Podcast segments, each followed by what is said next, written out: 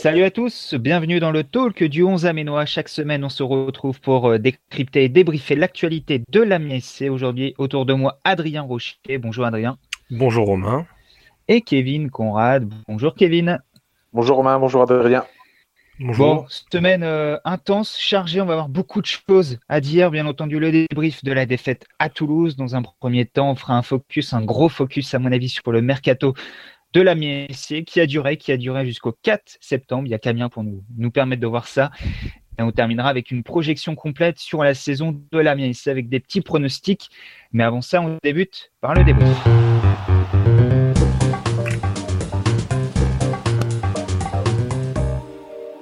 Kakuta qui frappe au niveau du premier poteau.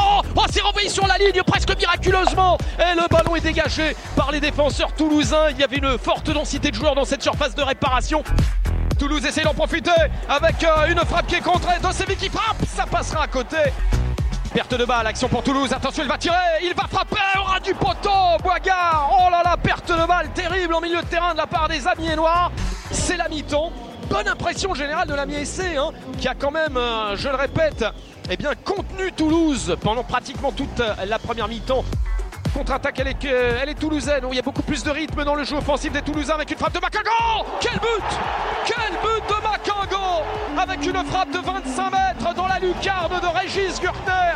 1-0 pour Toulouse, but de Jean-Victor Macango.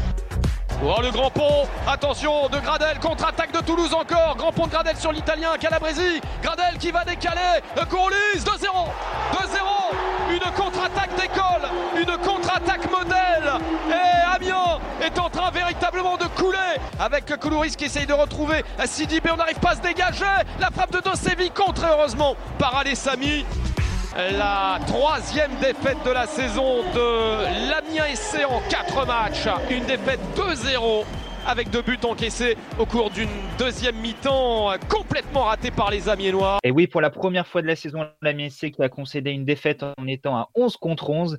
Euh, jusqu'ici, il y avait l'excuse de l'infériorité numérique. L'Amiens n'a aucune excuse après cette défaite à Toulouse 2-0 samedi dernier.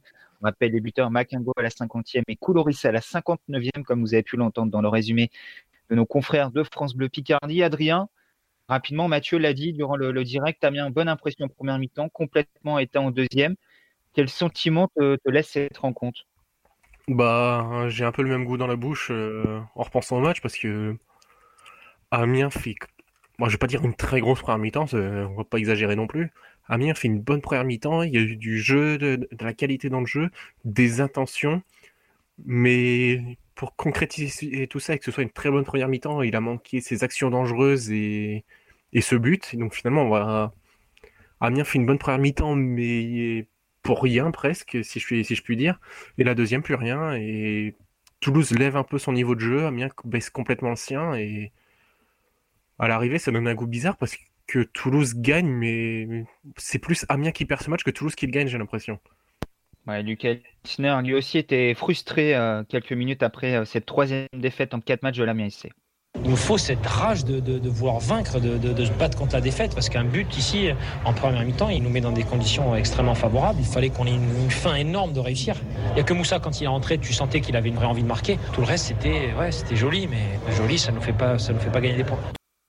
Kevin, euh, est-ce que tu, partages le sentiment d'Adrien et de, Lucas Elsner et peut-être mieux à faire pour Amiens samedi à Toulouse En tout cas, la première mi-temps, vous avez laissé un, sentiment euh, positif. On s'est dit euh, Amiens va peut-être ramener des points de, ce déplacement et finalement tout s'est écroulé au retour des vestiaires. Oui, c'est ça. Mais comme l'a dit Adrien, le problème c'est que certes Amiens a bien joué la première mi-temps, a bien fait tourner le ballon. Il y avait les, les deux latéraux étaient bien disponibles sur les côtés et je pense que ça a un petit peu perturbé Alain Casanova. Euh, après, le problème, c'est qu'il n'y a pas d'occasion franche. Et euh, après le, retour des vestiaires, euh, là, il n'y a plus rien eu du tout. C'est-à-dire qu'on s'est, fait manger au milieu de terrain, dans l'impact, dans, le, dans l'intensité mise. Et Amiens n'a jamais réussi à retrouver le, le, cet impact sur la deuxième mi-temps. C'est physique, c'est psychologique, c'est un mélange de tout ça. Adrien, comment tu, tu perçois un peu les choses, toi, d'un regard extérieur? On va dire si c'est physique ou psychologique, c'est compliqué. Après, il y a, comme dans tout sport, il y a une opposition en face et on en discutait avec Kevin juste avant, Toulouse en première mi-temps n'était pas bon non plus, et Toulouse a élevé son niveau de jeu en deuxième mi-temps, donc ça, ça impacte aussi. Après, est-ce que c'est physique? Après quatre journées, ce, ce serait vraiment dommage. Est-ce que c'est psychologique? Même chose, donc euh, j'ai envie de mettre ça sur la réaction de Toulouse qui était inattendue pour les Amiénois, et on va dire sur une mauvaise gestion plus que sur quelque chose de psychologique. Est-ce que c'est pas ça le plus inquiétant finalement, euh, Kevin? À partir du moment où Toulouse a augmenté son niveau de jeu, Amiens était incapable de réagir, de répondre et de se mettre à niveau.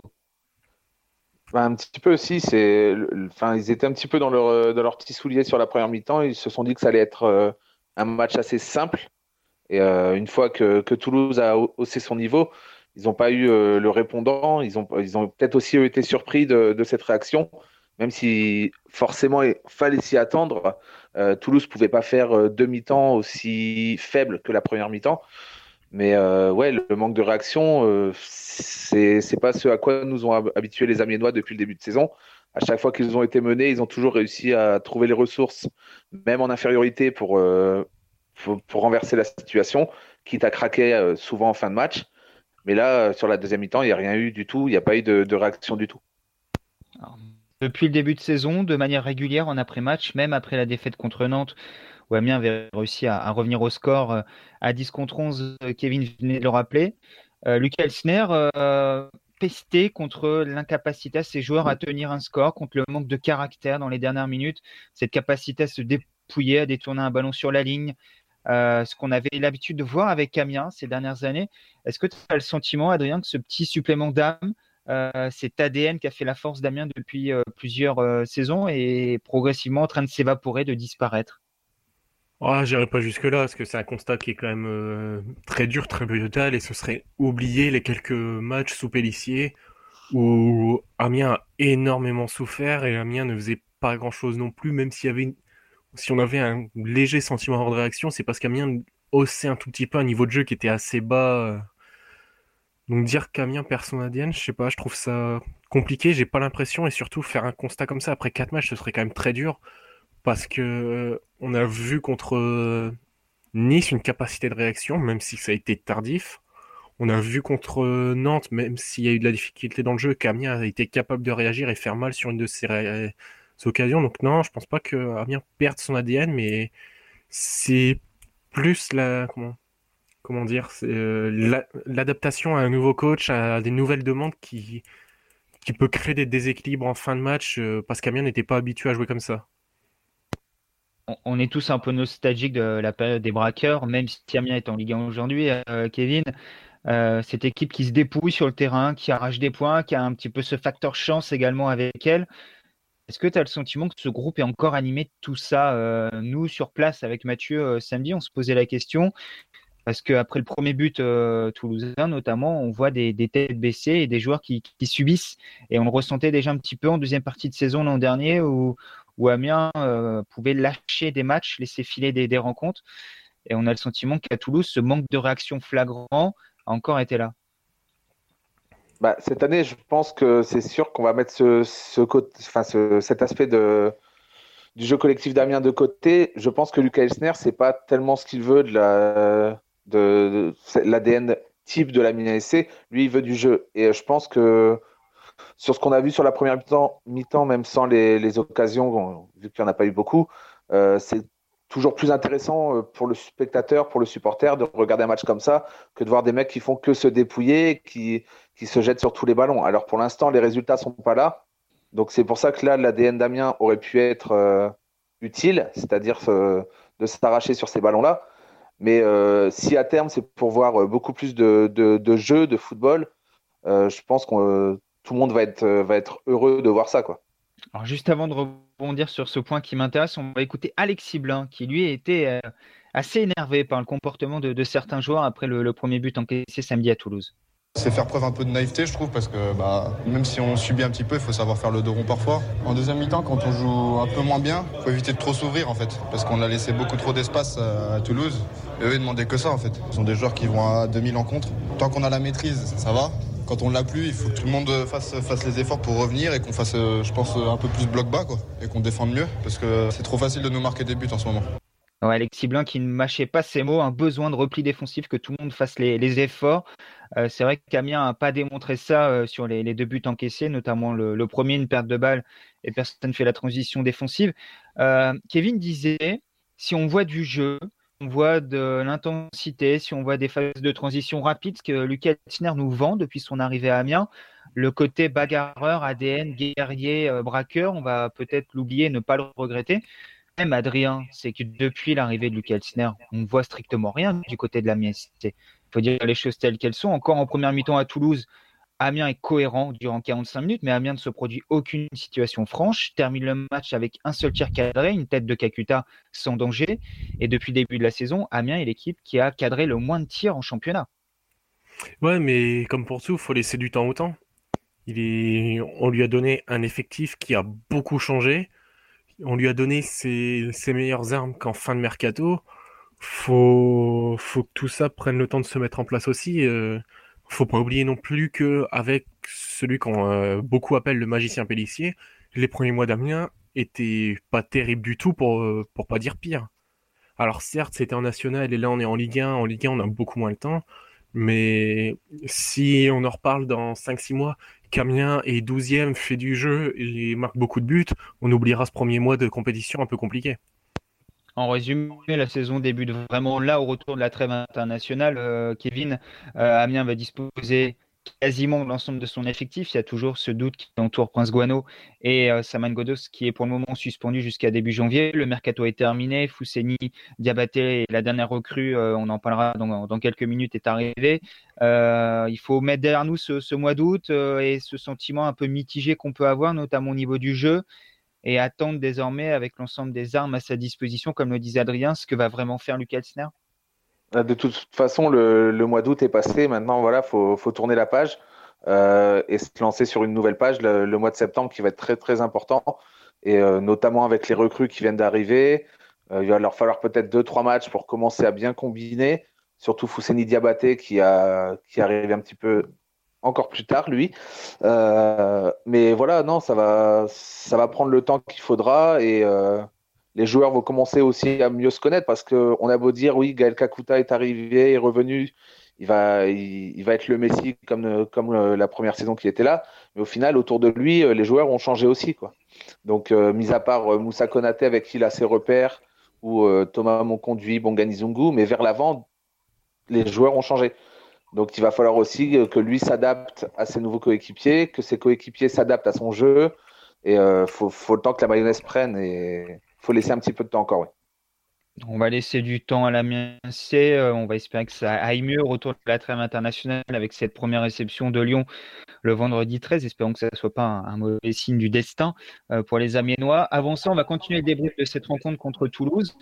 Euh, parce qu'il y a beaucoup d'interrogations qui entourent la aujourd'hui. Comment on va jouer, quel schéma, avec quel joueur On va dire qu'il y a deux, trois individualités qui se détachent peut-être un peu, mais la question que tout le monde se pose, ça va être quel schéma tactique, euh, Adrien, pour euh, la MSC et Lucas Elsner? On a vu qu'il y a une volonté de recruter beaucoup de défenseurs centraux à la fin du mercato, ce qui peut nous amener à imaginer une défense à 5 installée euh, par Lucas Elsner. C'était en tout cas le cas à, Toulouse euh, samedi soir après avoir été contraint par ce schéma à Nice et contre Nantes en infériorité numérique. Lucas Elsner l'a mis dès le début du match à 11 contre 11 avec Alexis Blin, euh, troisième défenseur central entre le fort et Calabresi, on en parlera dans quelques instants de, l'italien.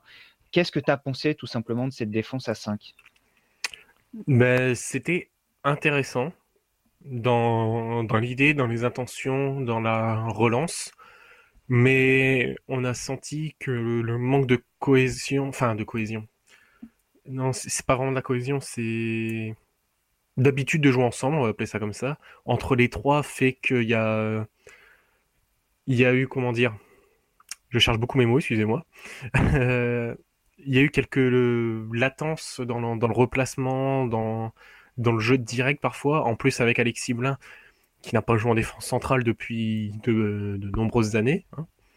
Calabresi qui vient d'arriver, même s'il est euh, habitué à la défense à 3, il ne joue pas vraiment comme. Il ne connaît pas Alexis Blin et Jordan Lefort. Jordan Lefort, la défense à 3, il la connaît pas forcément non plus. Donc ça a été intéressant, mais à revoir avec trois vrais défenseurs centraux. Tu as le même sentiment, Kevin, tu nous as parlé euh, sur la première mi-temps tout à l'heure de, l'apport des latéraux, peut-être libérés de certaines tâches défensives, en tout cas un tout petit peu plus haut.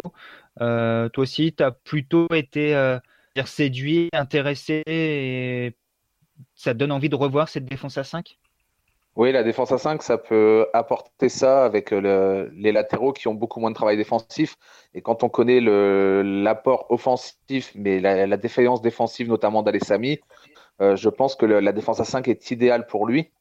Euh, après, comme, comme a dit Adrien, le, Alexis Blin n'est pas un défenseur central de métier, même s'il a déjà évolué à ce poste-là, mais il est meilleur au milieu de terrain. Donc, la défense à 5 à revoir, mais avec des vrais défenseurs centraux. Et je pense que pour ça, euh, l'arrivée d'Aurélien Chedjou ou le retour de Prince Guano, à voir ce qu'il en est vis-à-vis de sa, son, virus, ça, sera une grande différence, c'est-à-dire que le, joueur sera euh, un habitué du poste et euh, forcément la défense sera beaucoup plus solide. On parlera euh, davantage en troisième partie de cet aspect tactique et de comment Amiens peut jouer avec ses, différentes recrues pour le reste de, la saison.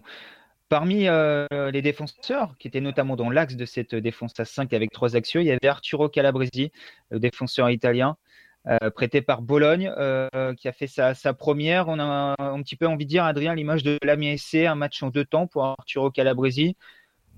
Plutôt rassurant, plutôt bon en première mi-temps et plus en difficulté en deuxième, notamment impliqué sur le, deuxième but toulousain. Bah voilà, tu as dit tout ce, que, tout ce que je voulais dire là-dessus. pour aller un peu plus dans le détail, ouais, il a été. Sur l'homme, il a été pas si mal que ça en première mi-temps, même si on a senti quelques lacunes. Je sais pas si c'était physique ou dû à manque de, au manque de connaissances avec ses partenaires. Mais dans la vision de jeu et dans, dans les intentions, il était là. Par contre, la, la deuxième, ça a été, ça a été terrible. Il, perd ses duels, il se jette un peu comme, comme, enfin, comme en amateur, quoi. À qui on dit non, surtout te jette pas, lui, c'est, c'est malheureusement la première chose qu'il a faite. Et le grand pont de Gradel qui, qui amène au but de Couloris, c'est totalement ça. S'il se jette pas, Gradel ne passe jamais et on se retrouve pas dans cette situation. Et, et c'est vraiment dommage. Donc, euh, comme pour la défense à 5, enfin la défense à 3, au final, c'est intéressant, mais à revoir avec, euh, dans un meilleur contexte. Bon, toi, euh, Kevin, je crois que tu as plutôt été séduit par la, la première d'Arturo Calabresi, malgré, on l'a dit, cette faute euh, de, jugement sur le, but, euh, le deuxième but toulousain et ce rush de Gradel où il se fait éliminer un peu facilement. Oui, c'est ça. Pour moi euh, Calabresi, ça va être le défenseur italien type, c'est-à-dire très dur sur les duels. il va, il va pas lâcher son, attaquant et malheureusement, il l'a il fait une fois dans le match où il s'est jeté vraiment vraiment trop vite et bah voilà, il y a eu le deuxième but. Mais euh, après, faut voir parce que Amiens, euh, soi-disant, l'aurait recruté pour jouer sur le côté de la défense, c'est-à-dire latéral droit, sur une défense à 4. Donc, à voir si là, c'est suffisant au niveau de ce poste-là, parce qu'on ne sait pas du tout ce qui, ce vaut dans l'apport offensif. Mais moi, pour moi, défensivement, ça peut être une bonne recrue, à lui aussi de s'adapter au championnat. Euh, on sait que le championnat italien est complètement différent du championnat français, surtout pour la défense. Donc euh, il va falloir qu'il y ait un temps d'adaptation par rapport à, son style de jeu. Mais euh, pour moi, c'était une bonne première, mis à part euh, les quelques petites erreurs en deuxième mi-temps qui coûtent cher. Bon, par contre, rapidement, on sait qu'il était recruté pour jouer latéral droit. après ce premier match-là, Adrien, moi j'ai du mal à l'imaginer sur le côté d'une défense, notamment à 4 ou à 5, mais même à 4. j'ai pas l'impression que ce soit le défenseur le plus rapide qui soit. Alors peut-être tu l'as dit qu'il y a différentiel de préparation physique par rapport aux autres joueurs sur le terrain, mais j'ai quand même l'impression que c'est plus naturellement un défenseur central qu'autre chose, non? Bah, c'est l'impression qu'il donne, mais après, euh, on peut jamais savoir si c'est pour jouer dans une défense à, enfin, avec une défense à 5, à, droite, il fera pas tâche du tout. Enfin, je j'ai pas l'impression qu'il soit beaucoup plus long que Christophe Jallet, par exemple.